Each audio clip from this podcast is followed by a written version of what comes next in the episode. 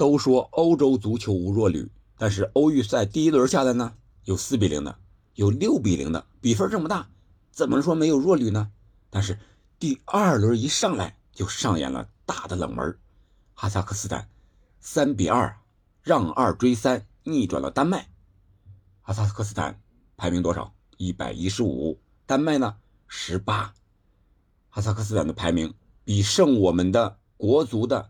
新西兰还要低这么十名，你想一想，这个差距够大了吧？差了将近一百名，但是人家在主场就赢了。那今天凌晨呢？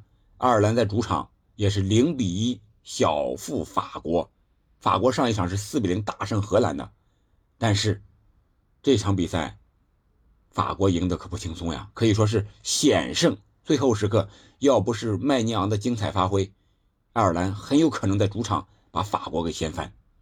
除了这一场呢，还有荷兰三比零胜了直布罗陀。你感觉这比分可以了，三比零是吧？但是你看看比赛场面，这才是真正的碾压呀！但是你别忘了，直布罗陀的排名是二百，你能想到吗？这也可以说是这个比分是一个小冷门了，对吧？虽然赢了，但是是吧？虽然碾压了，但是这个比分上。三比零是完全可以接受的呀，所以说通过这几场这个冷门，我们怎么说呢？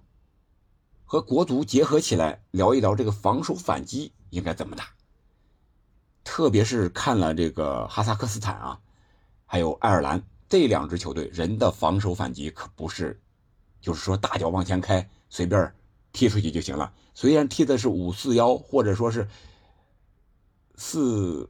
四二五三二来回这么切换一个阵容，但是我感觉有几个我们需要学习的一些地方啊。第一个就是这个取胜的决心和信心，你必须得有。不管什么样的对手，你像哈萨克斯坦，那我就敢于和你丹麦对攻，敢于大胆的投入，敢于压上，只要有机会我就压上，就进攻，就疯狂，敢抢。敢拼，敢于打你的身后，是这样一个敢的心态，必须得有。第二个就是主场的优势非常的明显，哈萨克斯坦应该是比较冷的一个地方。你看他那个场地上啊，感觉刚下过雪，一半是有点是绿的，有点发白的那种草啊，不是很好。感觉那个草坪也特别短，球上去呢有点蹦蹦跳跳，球速比较快。不适合丹麦这种相对来说技术比较好的，但是啊，我感觉啊，哈萨克斯坦人家的脚下技术也不烂啊，甚至比丹麦还要灵巧灵活。人家这个身体条件不如丹麦，但是充分利用了场地的一个优势，打出了自己小快灵这么一个特点。你丹麦不是整体强吗？个人的身体条件好吗？高大壮吗？哎，我就用小快灵。你丹麦。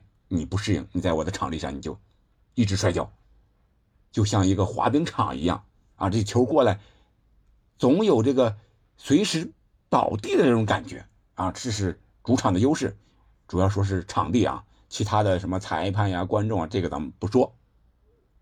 再一个，我想就是能打出自己的一个特点来。哈萨克斯坦这场比赛那就是坚决打身后，有机会就压上，就是打速度。把丹麦冲的是七零八落啊！最后时刻连进了三个，这个一个是点球，啊，一个是远射，啊，一个是最后的一个头球绝杀。可能有运气的成分，但是这个运气怎么来的呢？还是自己拼出来的，还是自己攻出来的？啊，你要完全的龟缩肯定是不行的。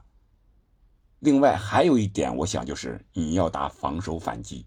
你必须有传球、控球、倒球的能力，特别是在中后场，你不能像咱们国足踢球似的，球过来了，盲目的开大脚，这你怎么打反击？你至少能倒个十来脚吧，十来脚不行，倒个五脚、七脚的行吧，倒这么几脚的一个控制，然后让对方压上抢你，然后你再倒出来，这个对方的后场才有可能是有空当。甚至失误让我们抓住，如果你直接就是开大脚，那你也行，是吧？退一万步讲也行，怎么行呢？你这大脚要开的特别准，再一个你前场得有一个高点支点，能够回做，能够把这个球拿住，等着队友插上去进攻。你靠一个人去进攻开大脚，这是不现实的。防守反击其实也很难打，传控反而是防守反击的一个基础。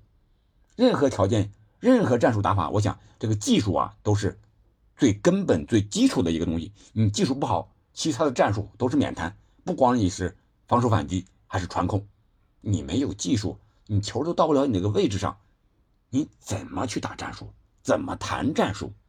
所以我说，国足这一块通过这几场比赛啊，我感觉爱尔兰也好，哈萨克斯坦也好，这不多坨这场比赛我没看，那两场比赛我看了，人家的。脚下的技术真不差，人家爱尔兰是吧？有一些英超的球员，啊，有一些英冠的二级别联赛的球员，人家脚下技术不差，个人对抗也不差，可以说是英格兰的二队和法国队较量打成这样是完全可以的。你想一下，如果是英格兰和法国打，会打成一个什么样的局面？这个就非常的有意思啊！通过。这两场比赛，一个是以弱胜强，一个是弱队险些把法国队掀翻。我觉得国足要想打防守反击，也得首先把技术练好，然后就是体能。因为你防守反击嘛，你就得，特别是像爱尔兰，你就得给对方压迫，让对方踢的不舒服。整场比赛，爱尔兰不论是老将还是新秀，都是压的法国队有点这个出不来球。不好出球，至少不让你舒舒服服的出球。这靠什么？靠的体能，靠的冲刺，靠的是无氧耐力啊！这些东西是需要足球专项体能去训练的。所以我觉得国足这一块需要提高的东西还很多啊，有技术的、个人的，有体能的，有整体战术压迫的啊，这些东西需要把它做好了之后，才能打好这个防守反击的战术。好了，今天结合这两场比赛。我就聊聊这个防守反击，特别是国足这一块应该怎么打，需要提高一些什么？